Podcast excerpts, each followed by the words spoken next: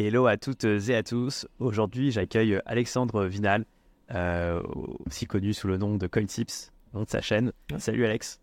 Bonjour à tous, salut. Euh, bah, Alex était déjà venu, alors pas sur la chaîne YouTube, à l'époque sur le podcast, euh, pour parler bah, de l'actualité crypto, mais aussi de ta communauté publique et privée CoinTips. Et on avait aussi un petit peu parlé de ton fonds DSM, oui. qui, et toi, tu es basé à Maurice. D'ailleurs, est-ce que tu peux te représenter rapidement?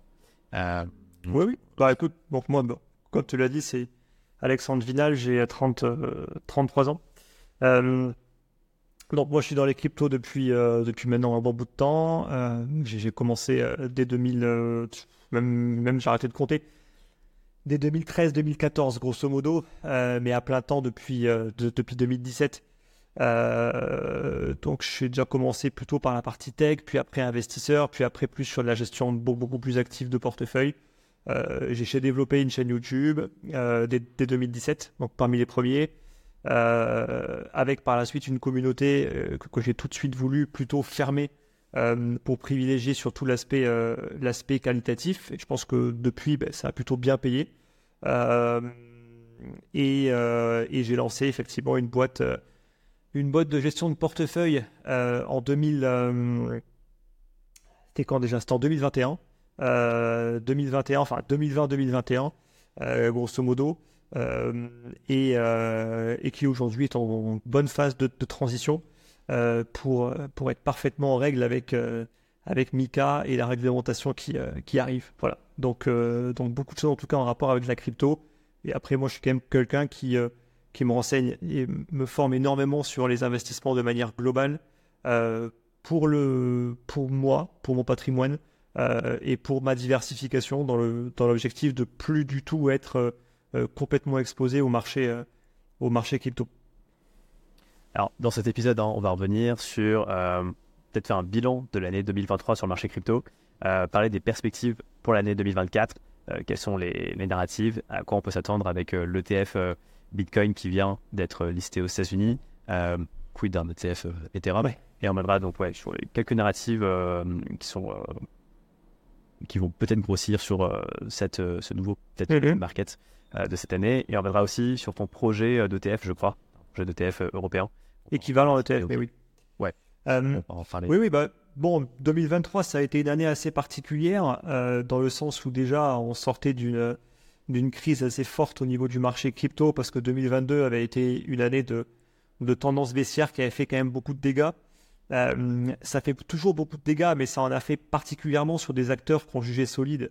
Euh, euh, par une partie en tout cas de la, communauté. Euh, ça a commencé par, par Terra Luna, ça, a suivi par des gros fonds comme, comme 3AC, euh, qui, ont, qui a impacté beaucoup de projets qui avaient prêté de l'argent chez eux. Et, et, ensuite, bien évidemment, le, bouquet final avec FTX, plus pas mal de suspicions justement sur pas mal d'autres business qu'on jugeait à risque, comme les plateformes de, de landing et des trucs comme ça, où honnêtement on s'est dit que ça allait faire un effet boule de neige, où vu que tout le monde se prête de l'argent, bah, en fait voilà, c'est comme le système bancaire. Quoi. Euh, donc au final, voilà, on a commencé l'année euh, euh, dans beaucoup d'incertitudes. il y avait également encore beaucoup d'incertitudes au, niveau de, Digital, Digital Currency Group, qui détient en l'occurrence Grayscale. il y avait également beaucoup de doutes avec un premium qui était à moins 50% sur, le, sur les, les GBTC. Euh, et, puis on a eu cette première phase de rebond, euh, première phase de rebond euh, qui était quand même plutôt, plutôt on va dire, attendue parce que le marché avait très très peu rebondi durant toute l'année. mais ensuite, il y a eu quand même des narratifs assez surprenants. D'une part, la crise bancaire américaine qui au début impacte fortement le marché parce que tu as donc un des principaux stablecoins de chez Circle qui avait justement des fonds dans la banque qui a sauté de mémoire, c'est la SVB, je crois.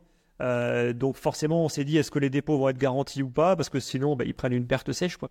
Euh, et donc beaucoup d'incertitudes. Euh, mais au final, ça en, ça en, devient plutôt bénéfique pour le Bitcoin. Il y a une sorte de, de ruée vers le Bitcoin en mode, il y a une crise bancaire et en fait, tout le, toute l'essence même du Bitcoin, c'est à la base quand même créé sur la crise de, de 2008 et c'est vrai que ça a été assez surprenant quand même de voir que le Bitcoin a plutôt favorablement réagi à cette crise-là.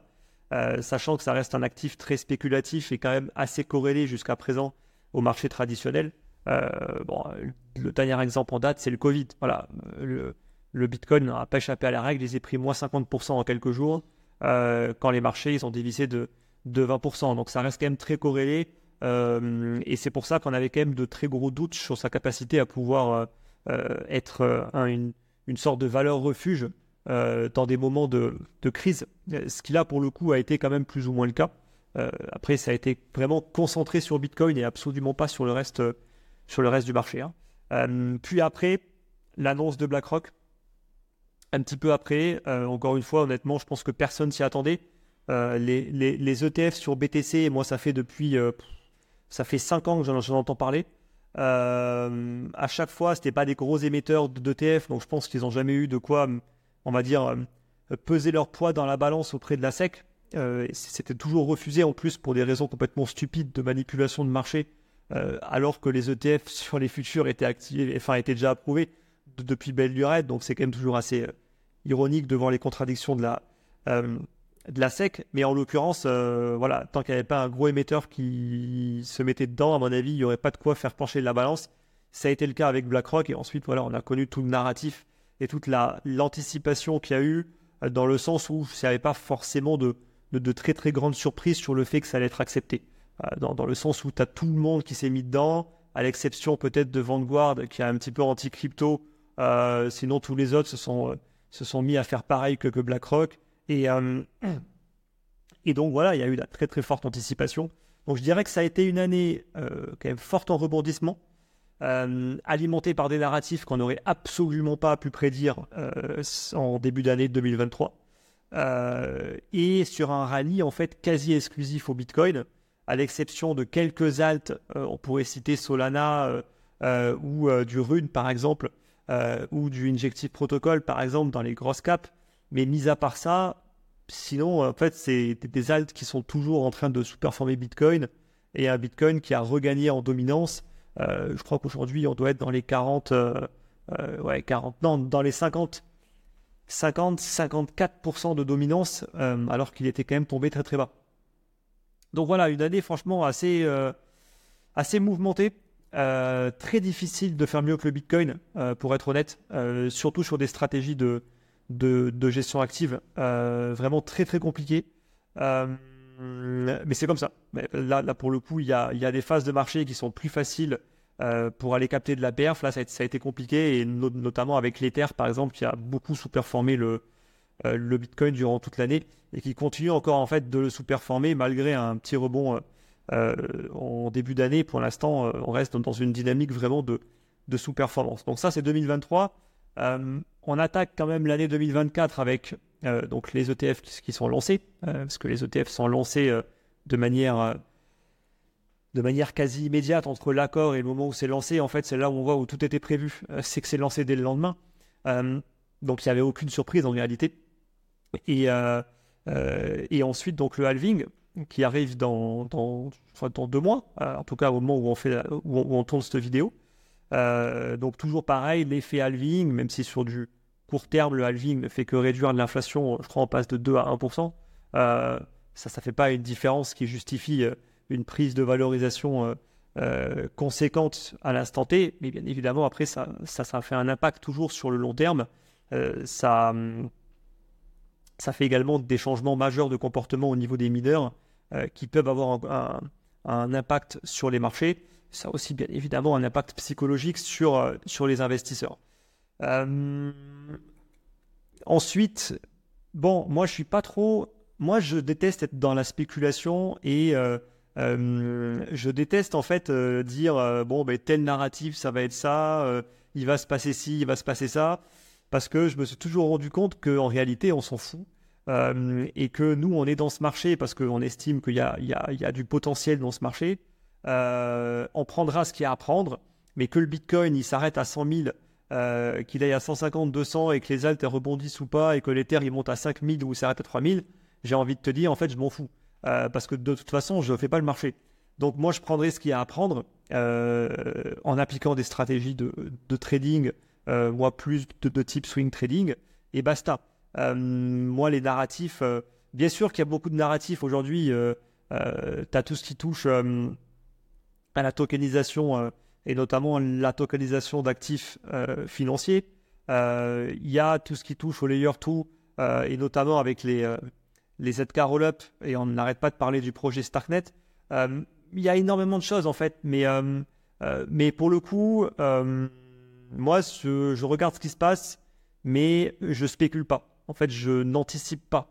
Euh, c'est-à-dire que je préfère laisser passer les premières vagues et venir me, positionner après, euh, plutôt que d'anticiper, parce qu'en général, tu vas plus perdre ton temps et ton argent euh, pour au final parfois quelques succès et beaucoup d'échecs.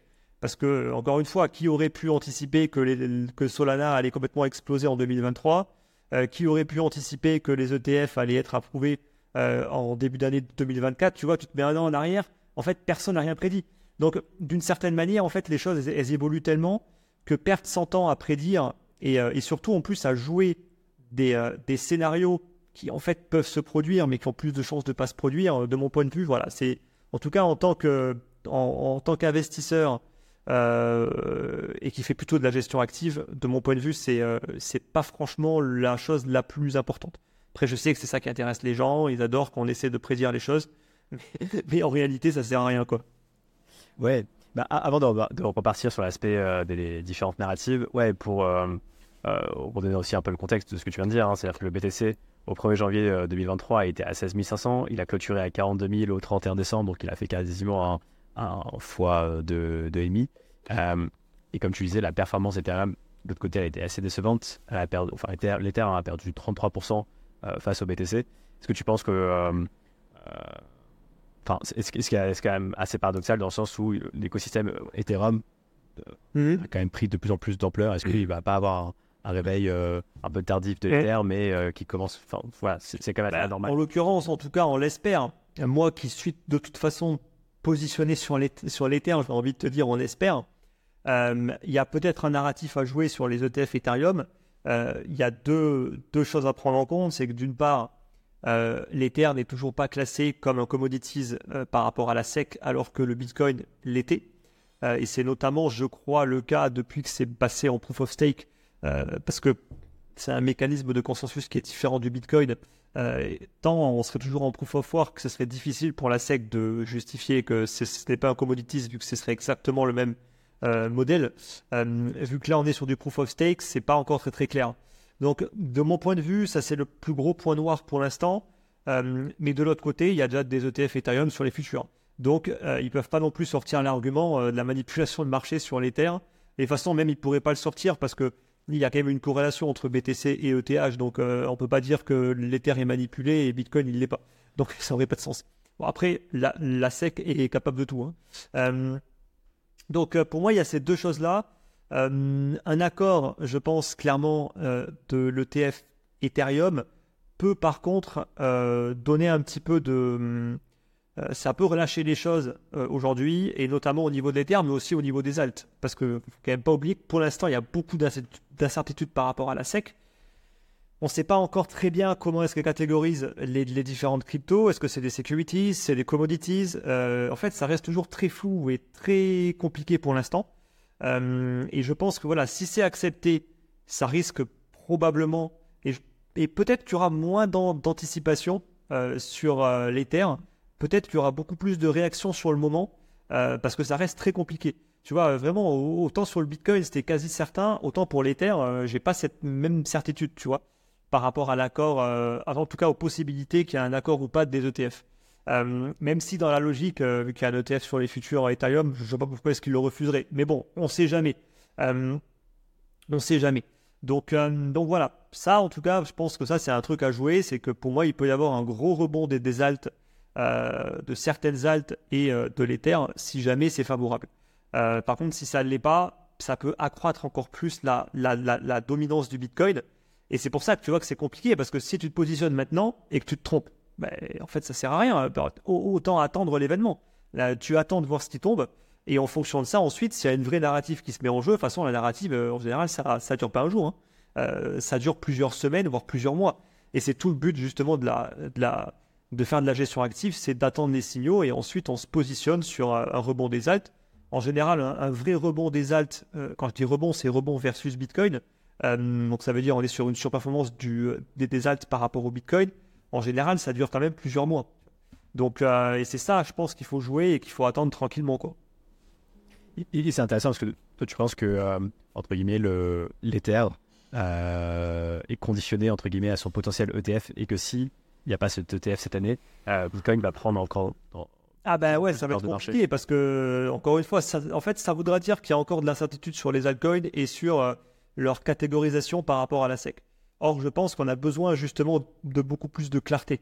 Euh, et il y a encore justement Ripple qui est encore en procès pour le coup avec la SEC. Procès qui n'est pas du tout terminé. Hein. Enfin, honnêtement, ils ont, ils, sont un peu trop emballés, un peu trop rapidement justement par rapport à ça. Mais pour l'instant, en tout cas, c'est toujours pas fait. Il suffit de voir la perte de XRP pour, pour bien comprendre que pour l'instant, euh, euh, je crois que ça a été l'une des pires performances des, des, des top crypto de 2023. donc c'est pas pour rien, encore une fois. Voilà, il y a beaucoup d'incertitudes par rapport à ça parce que, à mon avis, tu as, beaucoup de gros derrière qui attendent également. donc, donc ouais, écoute, en tout cas, moi, c'est un peu comme ça que, je vois les choses. Et je pense que l'écosystème, il ne pourra que croître quand tu auras un petit peu plus de, de, clarté. Euh, et puis on a beau avoir un, on, va dire un petit peu plus de clarté du côté européen, en fait ce qui compte c'est le côté américain. Le côté européen, en vrai, euh, les, les investisseurs ils sont pas là-bas. Donc, euh, ou en tout cas ils le sont en très, en très faible quantité. Donc ce qui drive le marché, qu'on le veuille ou non, c'est l'oncle Sam quoi. Ouais. Et pour, pour rappel, ouais, il y a un double enjeu avec les ETF. Il y a à la fois l'enjeu de régulation, euh, mais aussi l'enjeu de liquidité, euh, d'ouvrir en fait euh, bah, beaucoup plus de liquidité, d'ouvrir les vannes pour accéder à ce type d'actifs. Mhm. Toi, avec ton fonds DSM, est-ce que c'est, comment tu as géré l'année 2023 Est-ce que ça a été une année compliquée Pour rappel, hein, ouais, ça a été ça a été une année compliquée justement parce qu'on a un peu trop anticipé sur les terres. En fait, on a sous-performé et ce qui, est, ce, qui ce qui est pas du tout une bonne chose parce qu'en fait, tu prends plus de risques techniquement sur les terres par rapport au Bitcoin pour une sous-performance. Donc en fait, clairement, c'était pas, c'était pas une bonne chose.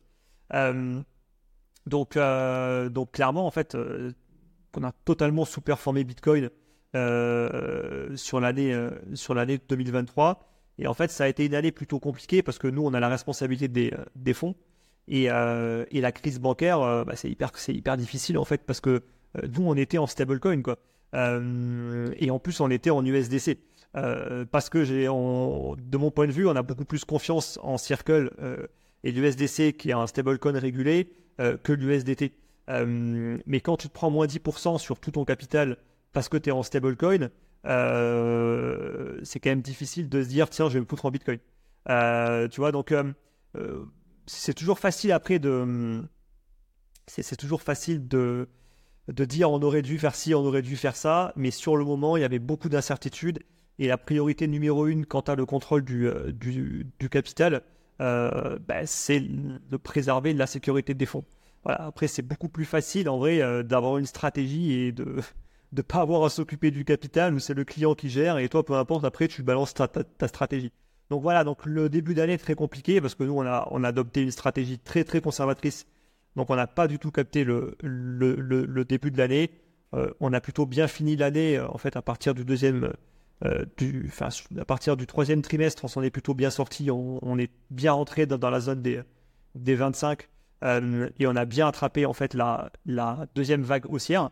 Euh, mais bon, on a raté la première. Donc d'une certaine manière, une fois que tu as raté la première, c'est très compliqué après de d'avoir une perf qui est quand même bonne parce que nous on se compare, hein. on se compare par rapport au Bitcoin et on se compare par rapport au reste du marché. Après voilà, on va dire que sur le long terme, on reste plutôt euh, quand même assez à l'aise avec ce qu'on a fait.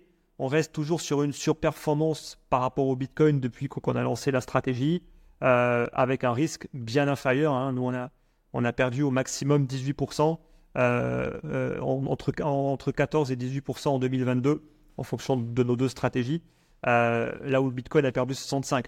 Donc, d'une certaine manière, on va dire que on n'a pas non plus des stratégies qui sont très agressives, pour l'instant en tout cas. Euh, même si on est quand même en, train d'essayer justement de proposer une stratégie un petit peu plus agressive, euh, notamment pour les clients, euh, pour les clients, on va dire plus qui, mettront, qui, mettront des, tickets plus importants. Mais maintenant, on est quand même en train de, vraiment changer beaucoup de choses par rapport à la structuration actuelle, et notamment justement en, fonction de, d'une part des besoins des clients, besoins cruciaux en termes de régulation, parce que si on avait été, si on avait des partenaires bancaires ou des choses comme ça, en début d'année, on aurait été beaucoup plus serein euh, euh, que d'être en stablecoin. Et surtout avoir moins de responsabilités. Euh, parfois, c'est aussi beaucoup mieux. alors même si ça a un coût, ça aurait pu aider en tout cas. Ok, intéressant, ouais. Parce que la, structure fait que vous pouvez pas être en fiat aujourd'hui, vous êtes obligé d'être en stable et ça, ça, mmh. ça vous a. En fait, pour comprendre, donc c'est-à-dire que vraiment, ce qui s'est passé, la crise de SVB, le week-end, fameux week-end où bah, les marchés américains étaient fermés et que l'USDC est passé à 90 centimes au lieu de 1 dollar, euh, ça, ça vous a refroidi euh, Ouais, après, nous, on n'a rien fait. En fait, on était, on était relativement confiant par rapport à la solidité de, Circle, mais euh, voilà, on était plus dans, une, dans un mode où, en plus, on est, on est exposé sur une seule plateforme d'échange, en l'occurrence Binance.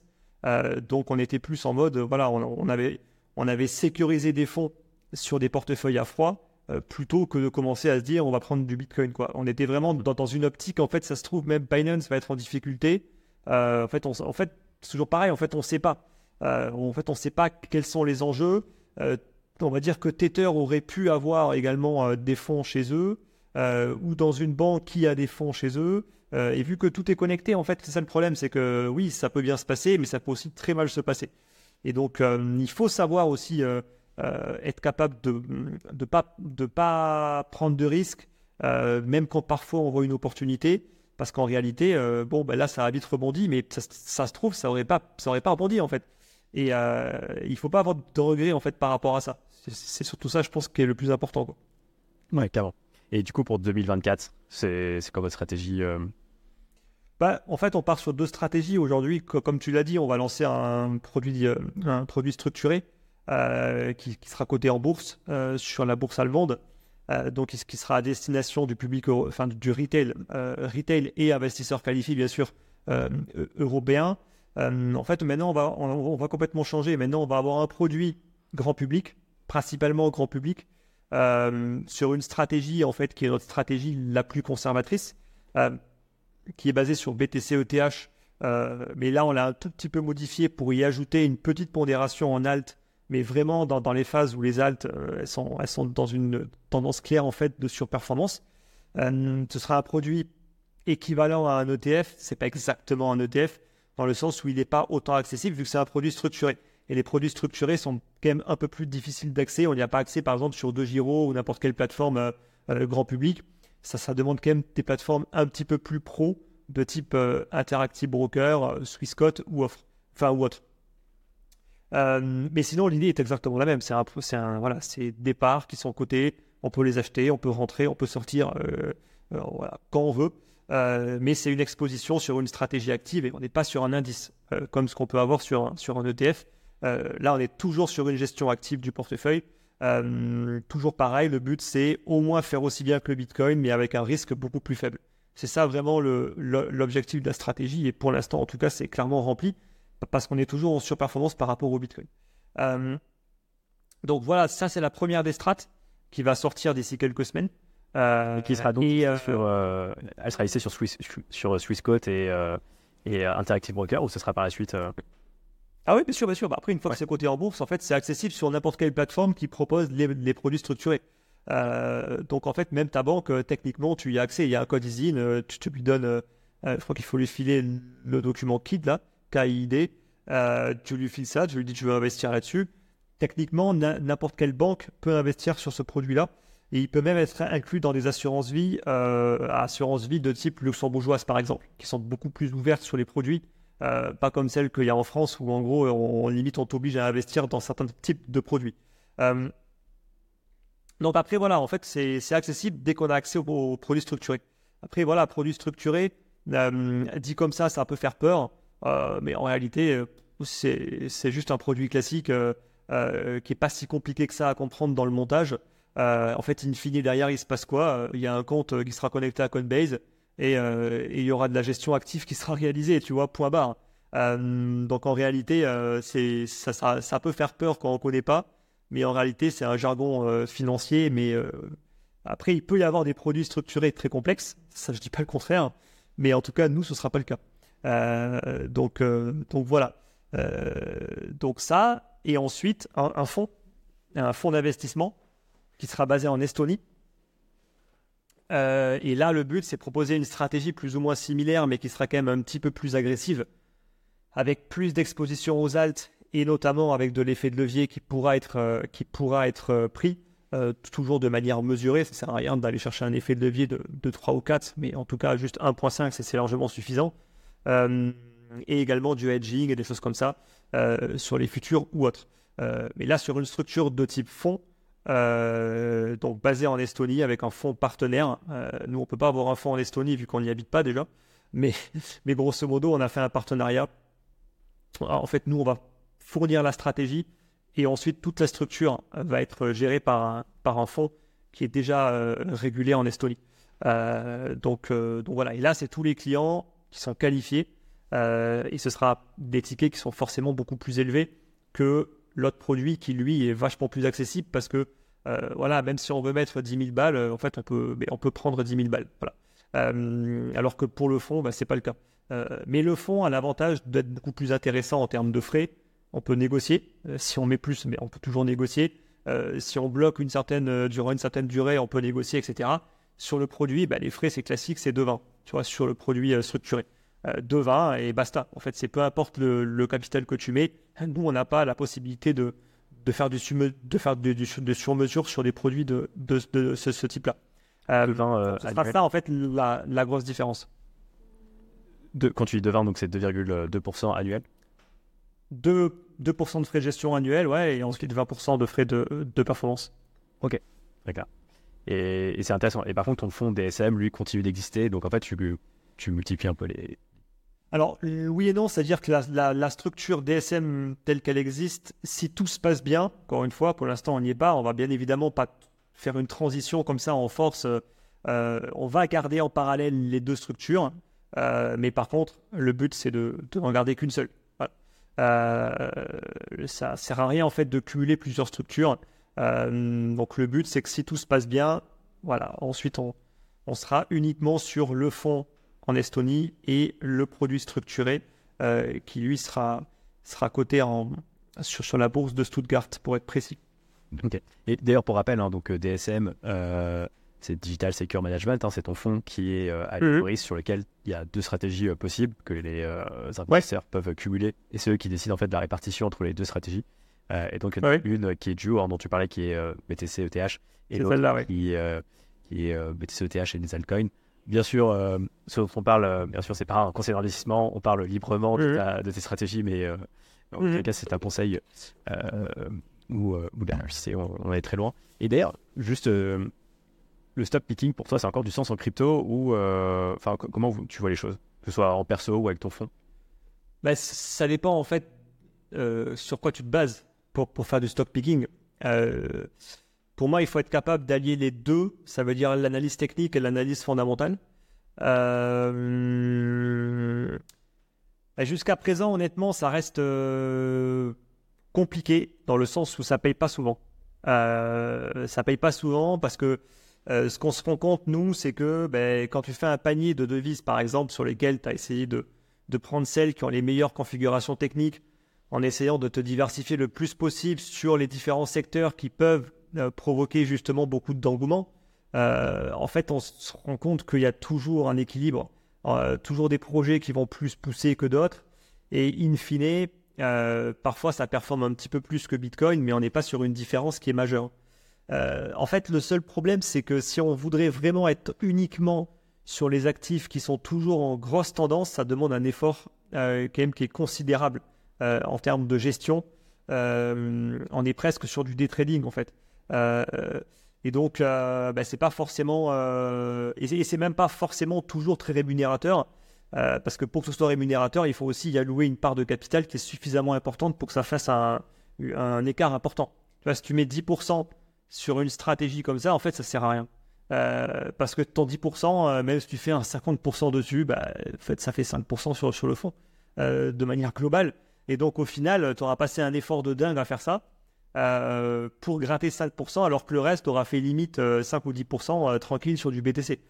tu vois Et donc, c'est un peu toute la, difficulté de la chose. et c'est là où nous, pour le coup, on a perdu beaucoup de, temps en 2023, c'est qu'en fait, sur les altes, on n'était pas assez exposé. Et, en fait, ça a été contre-productif.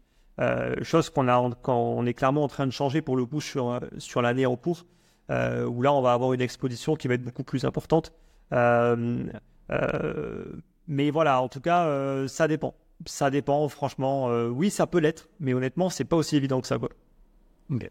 en 2023, enfin, il y a beaucoup de ce qu'on appelle les permabères hein, qui ont prédit un peu une crise des marchés traditionnels et qui est jamais arrivée. toi, c'est quoi son avis sur le sujet Sachant qu'en plus, là, alors on parle euh, le SP500, donc euh, la bourse américaine, est sur le plus haut euh, jamais atteint. Comme d'hab, en fait, j'ai envie de dire. Moi, les permabères, ça fait bien longtemps que j'ai arrêté de les écouter. Maintenant, ils me font rigoler.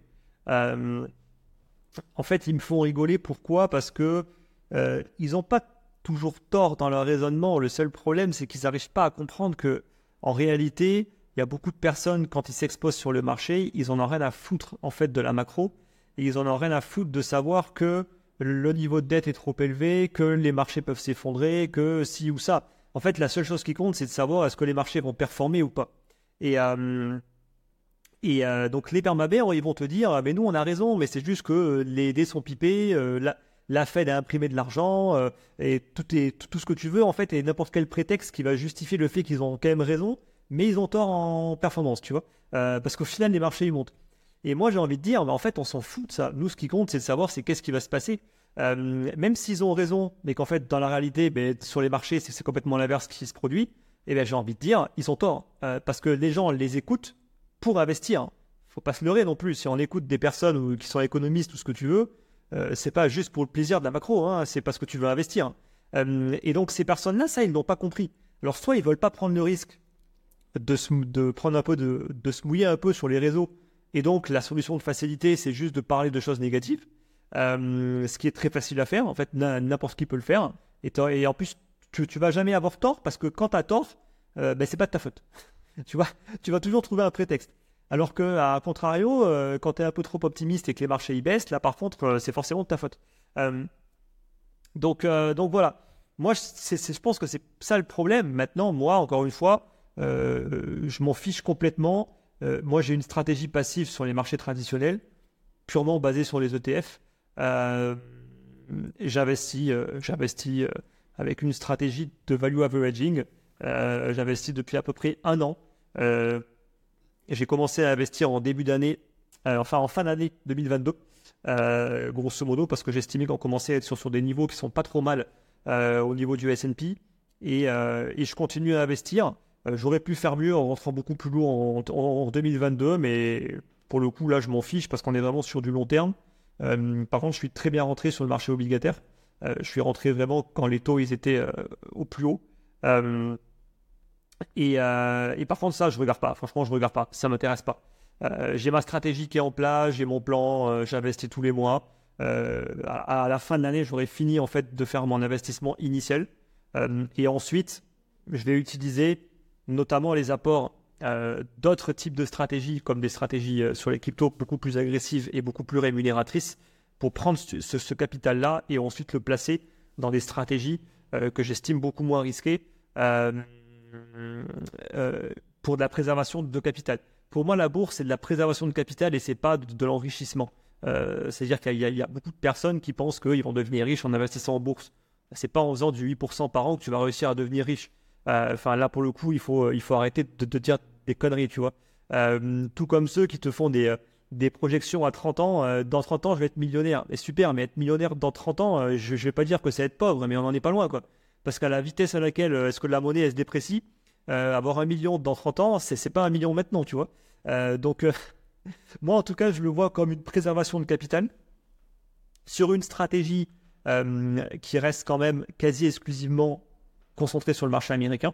Euh, parce que j'estime que honnêtement, je vois pas en fait en quoi le marché européen a, du potentiel de surperformance par rapport au marché américain dans les 10 euh, ans à venir. Euh, franchement, j'aimerais qu'on m'explique à, quel moment est-ce que la politique européenne va changer comme ça du jour au lendemain, alors que c'est limite de pire en pire. et, pour moi, en fait, tout simplement, l'hégémonie américaine, en fait, plus on dit que, que le, dollar et que l'hégémonie américaine va, va s'effondrer, et plus j'investis dans les États-Unis. Voilà, parce que fait, c'est le narratif à la con où les gens sont en train d'anticiper ce qui peut se passer dans 30 ou 40 ans. mais en fait, à court terme, on s'en fout. À court terme, c'est les Américains. Et c'est encore eux qui le prouvent à chaque fois qu'il y a un conflit. Et en fait, c'est tout le monde euh, demande de l'aide aux, Américains, tu vois. Donc, euh, euh, ils sont bien contents de l'avoir en plus. donc, et puis on voit les entreprises américaines en bourse. Et les entreprises qui sont défendues par leur gouvernement, chose qui n'est pas le cas en Europe, où en fait, en limite, on leur tire dessus. Quoi. donc, j'ai envie de te dire, comment tu veux que ces boîtes-là puissent correctement performer en bourse? Donc voilà.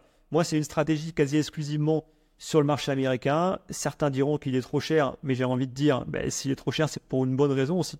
Euh, c'est que les investisseurs préfèrent être dessus que sur d'autres types de boîtes, euh, que ce soit des boîtes en Europe, parce que tout simplement, la gouvernance ne va pas changer. Donc ça veut dire que les choses vont pas s'améliorer de du jour au lendemain. Euh, et puis si les, choses sont amenées à changer dans 5 ans, dans 10 ans, ben, on verra. On, changera un petit peu la, la stratégie. Donc voilà en tout cas un petit peu ce que moi je, ce que moi je fais. Mais, mais voilà, en tout, cas, euh, en tout cas sur la partie bourse, pour moi, voilà, c'est, c'est vraiment de la préservation de capital. Et même si le marché il se prend moins 20%, ben, limite tant mieux. Quoi.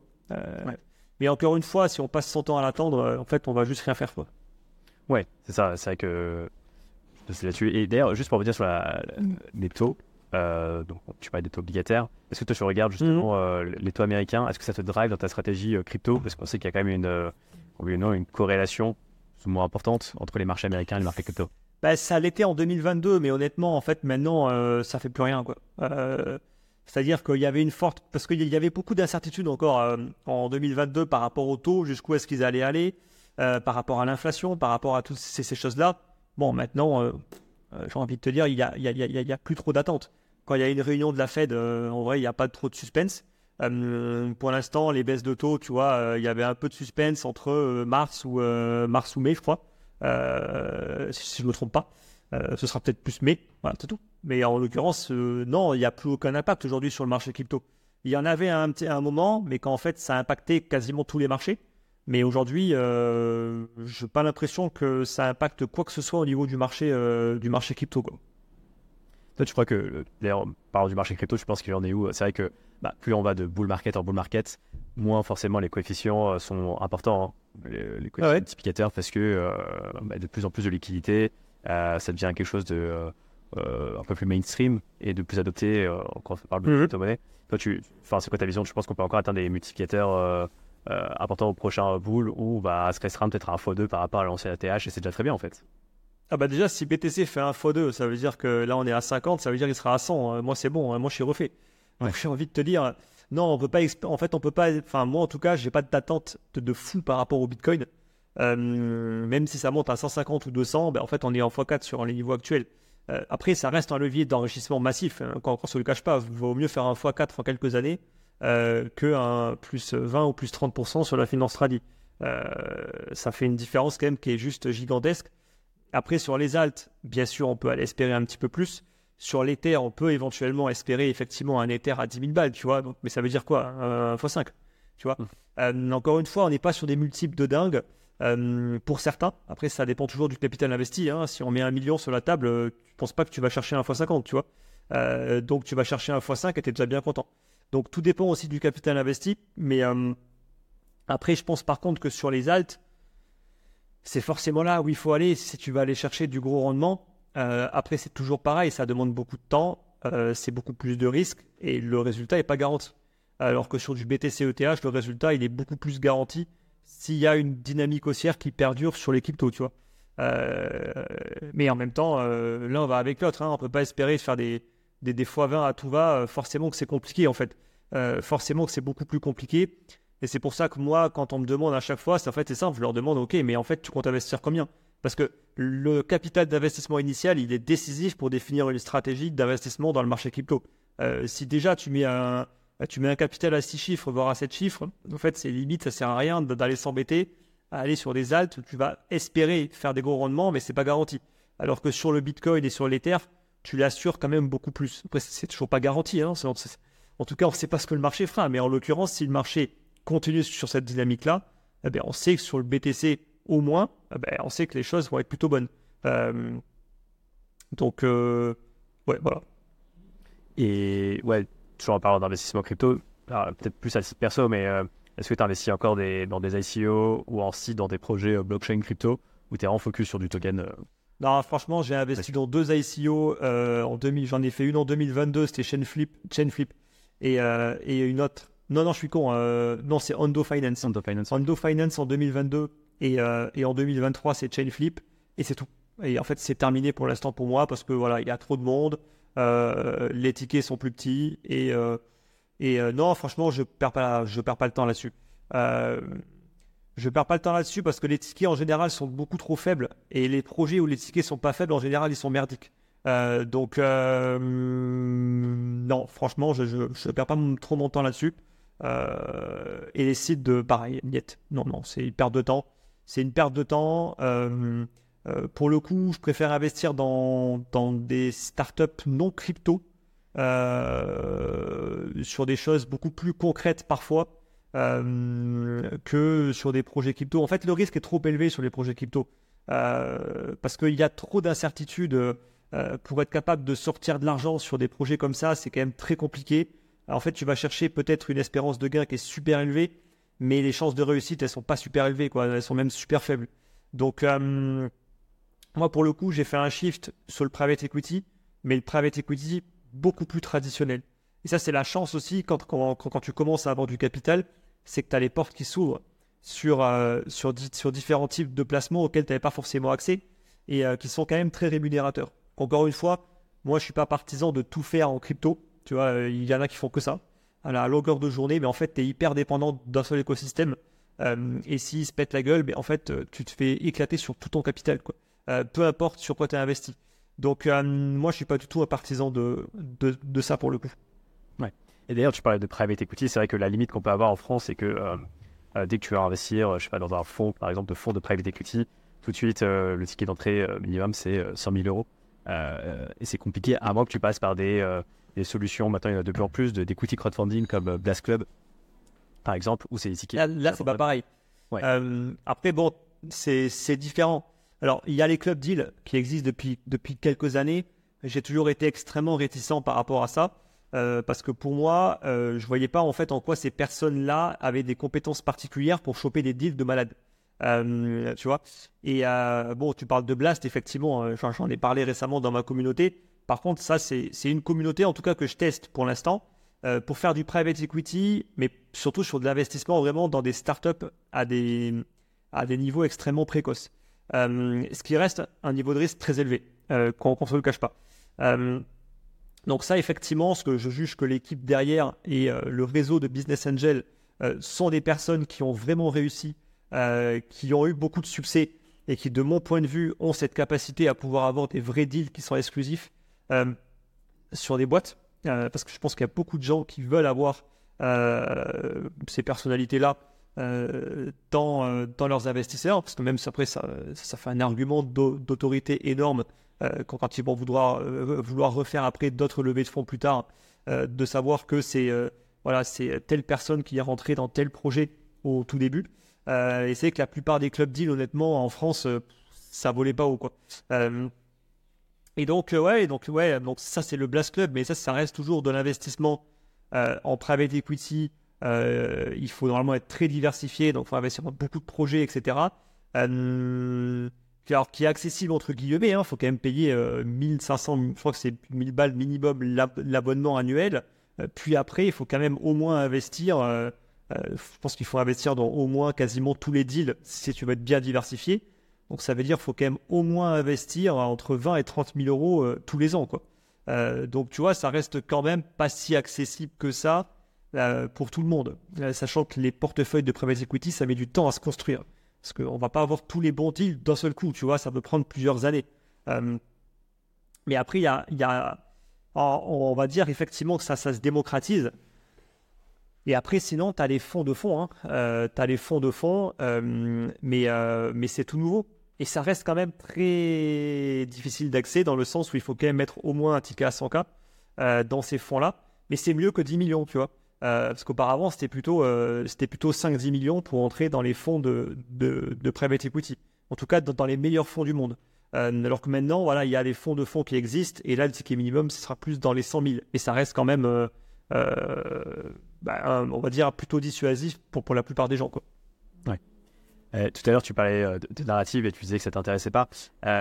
Euh, je pense pas quand même que, enfin, s'intéresser à une narrative, coupler l'analyse technique, bien sûr. Hein, c'est l'idée, c'est pas de dire, ah, je pense que cette narrative, elle va exploser et donc je fais all-in, mais dire, ok, je sélectionne peut-être euh, les meilleurs tokens de cette narrative parce que je sens qu'il y a quelque chose à faire et après je couple ça à l'analyse technique pour espérer justement.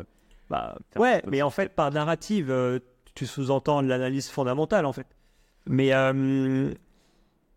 en fait, pour moi, c'est pas tout à fait pareil parce que quand tu parles en fait des, des layers tout, c'est factuel. Il y a une avancée technologique et euh, c'est un truc qui est en train euh, de clairement intéresser beaucoup de gens. Donc en fait, la, narrative, elle est déjà là. Euh, on n'est pas sur de l'anticipation de, qu'est-ce qui pourrait se passer. on est déjà en fait dedans, tu vois. donc oui, la, narrative sur les, sur les layers tout, elle est là et il faut la jouer. mais moi, je te disais que je n'étais pas dans l'anticipation de dire il y aura tel narratif plus tard. Ok. Euh, parce que ça, on n'en sait rien. Tu vois, peut-être que tu pourras me dire il y aura une narrative encore sur les NFT. Ouais, peut-être. Mais pour l'instant, les NFT, ils se font toujours déglinguer. Euh, truc j'ai envie de dire, euh, et ça intéresse toujours personne. Euh, parce qu'honnêtement, ceux, qui ont investi dedans en 2021, ben, ils sont toujours en train de pleurer, tu vois. Alors que le Bitcoin aujourd'hui, ben, il est à 50 000 dollars, il, est, il est quasiment proche de ses plus hauts. Donc, c'est pour ça, c'était plus vraiment dans l'anticipation de qu'est-ce qu'il pourrait y avoir comme narrative. Après, oui, je suis d'accord avec toi. Il faut bien évidemment jouer les narratifs en cours. Euh, donc, tout ce qui touche au halving, donc là, c'est PTC. Euh, tout, ce qui va pouvoir toucher euh, l'Ether et éventuellement son écosystème sur la narrative de, des ETF. Mais tout ça, en fait, on sait que ça va arriver. Ou en tout cas, on sait exactement à quelle date on sera ou pas si ça va arriver. dans le cadre des ETF, on sait que ce sera normalement sur le courant du mois de mai. Euh, qu'on aura la, décision. Pour les layers 2, ça paraît plutôt évident. Il suffit de regarder les deux qui sont aujourd'hui déjà euh, présents, qui sont Optimism et Arbitrum. Euh, c'est, je pense, dans l'écosystème Ethereum, les, deux projets qui s'en sortent le mieux d'un point de vue technique et en termes de performance. Donc, ça sous-entend quand même que tout ce qui va toucher aux ZK qui ne sont pas encore disponibles et, et opérationnels, ça peut bien évidemment provoquer pas mal de, pas mal d'engouement, quoi. Euh, tout comme ce qui touche éventuellement euh, l'écosystème de Solana. Tu vois, tu peux dire il y, a une narrative sur Solana, mais encore une fois, c'est en cours. Euh, tu vois, on spécule pas. Avant, si demain je te dis il y aura peut-être une narrative sur la, la, la Binance Smart Chain, bah, là c'est de la pure spéculation. tu vois. Ah mais par contre, en vrai, pour moi, c'est du pile ou face. Parce qu'en fait, t'en sais rien. En fait, parfois, c'est un événement qui provoque un début de narrative, euh, mais un événement qui est totalement imprédictible en fait. Euh, voilà. Non, euh, complètement d'accord. Et c'est vrai que genre, je, je le voyais plus effectivement sous l'angle des narratifs qui ont déjà pris, mais qui ont encore un, gros potentiel de croissance. Je pense par exemple tu vois, à l'interopérabilité. je pense que bah, c'est quelque chose qui prend de plus en plus ampleur, mais en fait, on n'a pas le choix. C'est-à-dire que si on veut avoir plusieurs blockchains, au bout d'un moment, c'est quelque chose d'inéluctable que les blockchains puissent communiquer entre elles. Sinon, euh, bah, il n'y a que Ethereum et son écosystème, euh, et c'est tout. Euh, ouais, effectivement, et encore même déjà entre les, entre les layers 2, c'est pas encore c'est pas encore très très évident. Hein. Quand il faut basculer entre Ethereum, Optimism ou Arbitrum, il faut commencer à avoir de l'argent partout à chaque fois. il faut que tu continues par passer par des bridges et tout. tu vois, c'est quand même pas super intuitif encore. Hein. même dans un même écosystème, tu vois. Donc effectivement, hein, pour l'instant, il y a encore beaucoup, beaucoup de boulot par rapport, euh, par rapport à ça. Euh, mais ça peut être une narrative, euh, clairement en tout cas. Ouais. Et d'ailleurs, l'IA comme narrative, tu trouves que c'est trop tôt ça... En fait, ça dépend si c'est de la vraie IA ou du bullshit. ouais. C'est ça le problème, tu vois. si c'est parce que ton, projet il s'appelle .ia, j'ai envie de dire que c'est du bullshit marketing. Non, l'IA, il y a, y, a, un vrai truc derrière. Ça, il n'y a pas de doute. De toute façon, moi, je m'en sers tous les jours aujourd'hui. Euh, des, des, outils en fait qui tournent autour de l'IA. Là où ça me dérange toujours un petit peu, c'est quand les gens, ils, ils pas de parler d'IA, mais en fait, il n'y a pas vraiment d'IA en réalité. D'un point de vue vraiment technique, il n'y a pas d'intelligence réelle en fait derrière. Donc je trouve que c'est un abus de langage qui m'énerve un petit peu. parce que en fait les gens parlent d'IA comme du Messi, le truc hyper intelligent, etc. Alors qu'en réalité aujourd'hui on n'y est encore pas tout à fait. Alors ça a plutôt bien évolué dans le bon sens. aujourd'hui on peut quand même faire des choses qui sont assez, qui sont assez intéressantes en termes de productivité. Maintenant, dans les projets crypto, j'aimerais que tu m'expliques. Euh, j'aimerais que tu m'expliques où est l'intérêt euh, de commencer à parler d'IA. Euh, tu vois, parce que sur toutes les narratives dont on a parlé, je sais pas. Non, bon, moi, ouais, voir. Ouais, le, use case que j'ai entendu parler qui pourrait être intéressant, ce serait bah, d'utiliser la blockchain pour authentifier, par exemple, la data qui est injectée dans l'IA. par exemple, quand tu as des euh, un consortium d'entreprises qui va euh, collaborer et donc savoir qui apporte telle donnée ou pour authentifier la donnée. Là, la blockchain peut avoir un sens, mais c'est vrai que est-ce qu'il faut un token? Est-ce que ça doit être un token public? Euh, la, question se pose. Et c'est un cas très très particulier. Est-ce que tu vas me citer C'est la niche d'une niche, tu vois Ouais, absolument. On est loin d'être sur des trucs vraiment mainstream, comme ça, ça peut être le cas avec du chat GPT et compagnie, où là on est vraiment sur des use cases mainstream, des use cases mainstream euh, qui peuvent être utilisés limite par tout le monde, tu vois. Euh, façon, là, le problème même, le, le, le, problème déjà de la crypto, c'est que c'est pas accessible encore à tout le monde. Euh, en tout cas, pour vraiment utiliser les, euh, les produits, alors si c'est pour en acheter, ok, super. Hein. Tu vas sur Coinbase, effectivement, tu peux en acheter, et maintenant tu vas directement prendre un, ETF Bitcoin et basta, effectivement, tu en as. moi, je parle pas de ça. Je parle de se servir vraiment de la blockchain. Euh, aujourd'hui, qui se sert euh, de la blockchain Tu vois, mis à part des personnes comme nous qui sommes initiés dans ce milieu, euh, sinon, je suis désolé, mais les gens, ils sont toujours totalement paumés. déjà, en fait, quand on leur dit de nous faire un transfert, on leur dit tu nous fais un transfert sur la blockchain de Tron, les mecs, ils sont toujours en, pression, en mode attends, j'ai bien choisi ce qu'il fallait, etc. et en plus, ils savent que s'ils se trompent, l'argent, l'argent peut être perdu, tu vois. Donc, honnêtement, on n'y est pas encore, tu vois. Donc déjà, qu'on n'y est pas encore de manière globale, si en plus de ça, tu me rajoutes la, partie IA, euh, tu comprends bien en fait que pour l'instant, je vois pas trop l'intérêt. Euh, maintenant, par contre, euh, les projets crypto peuvent utiliser l'IA pour booster leur, productivité. Mais, mais, mais voilà, sinon, par contre, malheureusement, je pense que c'est beaucoup de marketing. ouais, même, dans les projets, même dans les projets classiques, hein, maintenant, ils nous parlent tous d'IA à tout va. Euh, alors que c'est bon, ils ont, ils ont intégré un process avec un petit peu de, euh, de modèle euh, de GPT derrière et c'est bon, les mecs ils te sortent direct le, le truc sur l'IA. Donc voilà. Mais, mais, par contre, ça c'est clair hein, que ça va, ça a des impacts déjà maintenant qui sont énormes et ça va continuer à mon avis. ça, en tout cas, il n'y a, y a vraiment pas de doute. Quoi. Ouais. Et dernière question par rapport à la DeFi, toi, c'est quoi ton, ton avis euh, sur la DeFi? Est-ce que c'est un, produit que tu consommes euh, en tant que euh, particulier avec ton fonds? Est-ce que c'est encore trop, Comment tu considères? Est-ce que c'est encore ah. trop early? Alors, bon, c'est pas un vrai fonds. Hein. En fait, de ton point de vue réglementaire, on n'a pas le droit de dire que c'est un fonds parce que c'est n'est pas un fonds au sens du terme légal. ce sera bientôt, par contre. le fonds en Estonie, là, je peux dire que c'est un fonds parce qu'il a, il a une licence de fonds. alors, nous, en tout cas, pour l'instant, non. Euh, parce qu'encore une fois, euh, ben, il y, a un niveau de risque euh, qu'il faut être capable de maîtriser. Sur des protocoles DeFi, c'est quand même assez compliqué parce que le risque, au final, c'est des défaillances au niveau des contrats. mais il n'y a pas de stop, tu vois, là-dessus. Quoi. Donc, c'est un peu compliqué. Il y a quand même des produits qui, commencent à arriver, des produits pour les institutions.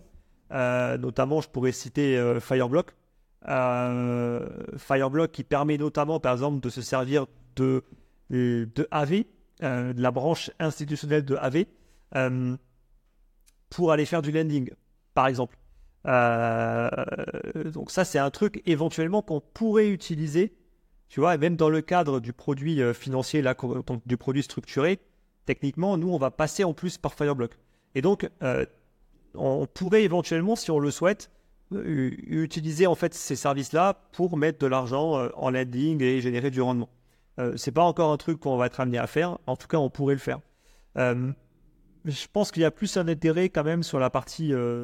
Après, c'est tout dépend ce que tu fais comme stratégie. Tu vois, peut-être qu'il y a, des stratégies d'arbitrage ou de trucs comme ça entre les différentes plateformes de prêt, des trucs comme ça. Peut-être qu'il y a, des choses à faire, tu vois. nous, en tout cas, c'est pas du tout ce qu'on fait. Maintenant, à titre personnel, ouais, moi, je me sers un petit peu de, plateformes comme AV pour, pour, mettre en, pour mettre en landing des stablecoins ou des trucs comme ça. Ça rémunère plutôt bien. ça rémunère en moyenne, on va dire, à 5%. Mais euh, dans des phases haussières, on va rémunérer plus. Euh, on va rémunérer parfois du 10 ou du 15. Euh, sans risque particulier, j'estime que ce type de plateforme aujourd'hui ont fait leurs preuves. et donc, ça reste quand même super intéressant. Mais, mais bon, après, c'est toujours pareil, il faut y aller de manière mesurée. J'ai également j'ai testé un petit peu les prêts. Sur AV, tu vois, tu peux emprunter directement donc le stablecoin de AV qui s'appelle le GHO tu peux l'emprunter à des taux qui sont fixes. Euh, ça, c'est quand même pas mal. Alors, ça sous-entend. Euh, non, ouais, non, non. On peut emprunter un taux fixe et si, tu veux avoir le taux le plus faible, il faut avoir du, du AV en staking. Et tu peux tomber à un taux à 5%, par exemple. Ce qui, pour, pour le marché crypto, est super faible. Euh, d'autant plus que là, on parle d'un taux fixe, mais qui peut être amené à évoluer sur vote de la gouvernance, bien évidemment. Mais ça marche plutôt bien. ça marche plutôt bien. Donc ouais, sur ces, sur ces use cases-là, en tout cas, ça, ça a quand même pas mal de sens. En tout cas, ça fonctionne plutôt bien. Quoi. Et à part AV, tu es, serein sur le fait d'utiliser d'autres protocoles, c'est vraiment euh, plutôt que AV. Je dois avouer que je vais utiliser plutôt les protocoles qui sont là depuis longtemps, euh, qui ont déjà vécu une première phase de crack euh, et qui sont toujours là et qui n'ont pas eu trop de problèmes de, sécurité. Quoi. Donc c'est sûr que si tu me vends un nouveau protocole qui a à peine un an mais il y a un rendement de malade, je ne veux pas forcément être trop emballé. Quoi. Donc pour l'instant, j'avoue que moi je suis très sur Ethereum euh, et sur les protocoles historiques. Donc tu as Compound, tu as AV euh, notamment, euh, qui ont jamais eu trop de problèmes de sécurité et qui ont des rendements qui sont également plutôt cohérents. moi, quand les rendements sont trop élevés aussi, ça me ça m'inspire pas trop confiance quoi. Puis après voilà, là c'est de l'argent qui a été placé, j'ai pas à le surveiller chaque jour quoi. je suis plutôt serein quoi. Ouais, carrément. Euh, bah, merci beaucoup, Alex. Euh, ce sera le mot de la fin. Euh, est-ce, que tu veux ajouter un dernier petit mot, peut-être? Bon, écoute, je pense qu'on a fait le tour. Hein. Là, j'ai pas de. Ça marche. Là, non, non, je n'ai pas de point particulier supplémentaire. Merci à, toutes et à tous. N'oubliez pas de vous abonner à la chaîne. ça prend quelques secondes et ça vous permet d'être notifié des prochaines vidéos. Bien sûr, likez la vidéo si elle vous a plu. Et j'espère retrouver Alex dans une prochaine vidéo bientôt. Merci Alex encore. C'était Merci à toi en tout cas. À très vite. Bye bye.